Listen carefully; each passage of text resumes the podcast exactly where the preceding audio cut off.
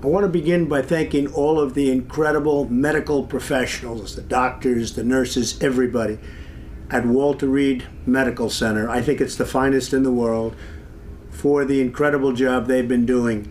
Uh, I came here, wasn't feeling so well. I feel much better now. We're working hard to get me all the way back. I have to be back because we still have to make America great again. We've done an awfully good job of that but we still have steps to go and we have to finish that job. And I'll be back. I think I'll be back soon. And I look forward to finishing up the campaign the way it was started and the way we've been doing and the kind of numbers that we've been doing. We've been so proud of it. But this was something that happened, and it's happened to millions of people all over the world, and I'm fighting for them, not just in the US. I'm fighting for them all over the world. We're going to beat this coronavirus or whatever you want to call it and we're going to beat it soundly. So many things have happened.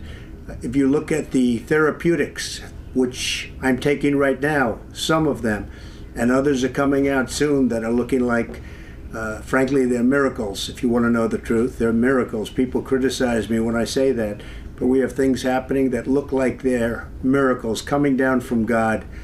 So I just want to tell you that I'm starting to feel good uh, you don't know over the next period of a few days. I guess that's the real test. So we'll be seeing what happens over those next next couple of days. I just want to be so thankful for all of the support I've seen, whether it's on television or reading about it. Uh, I most of all appreciate what's been said by the American people, by almost a bipartisan consensus of American people. It's a beautiful thing to see and I very much appreciate it, and I won't forget it. I promise you that.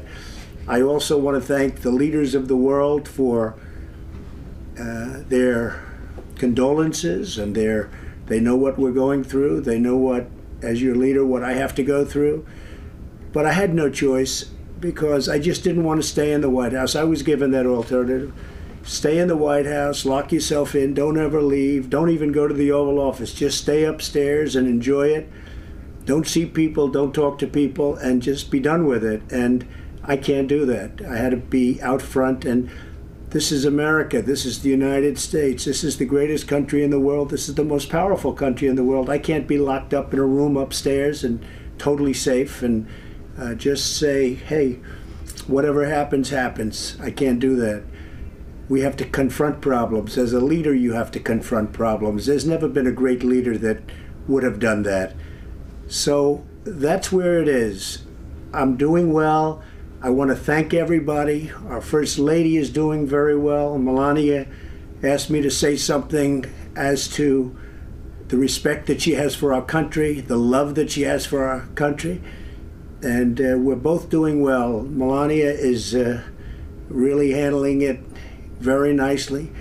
As you've probably read, she's slightly younger than me, just a little tiny bit and uh, therefore, just we know the disease, we know the situation with age versus uh, younger people, and uh, Melania is handling it statistically like it's supposed to be handled, and uh, that makes me very happy, and it makes the country very happy. But I'm also doing well, and I think we're going to have a very good result. Again, over the next few days, we're going to probably know for sure. So I just want to thank everybody out there, everybody all over the world specifically the United States, the outpouring of love has been incredible. I will never forget. Thank you very much.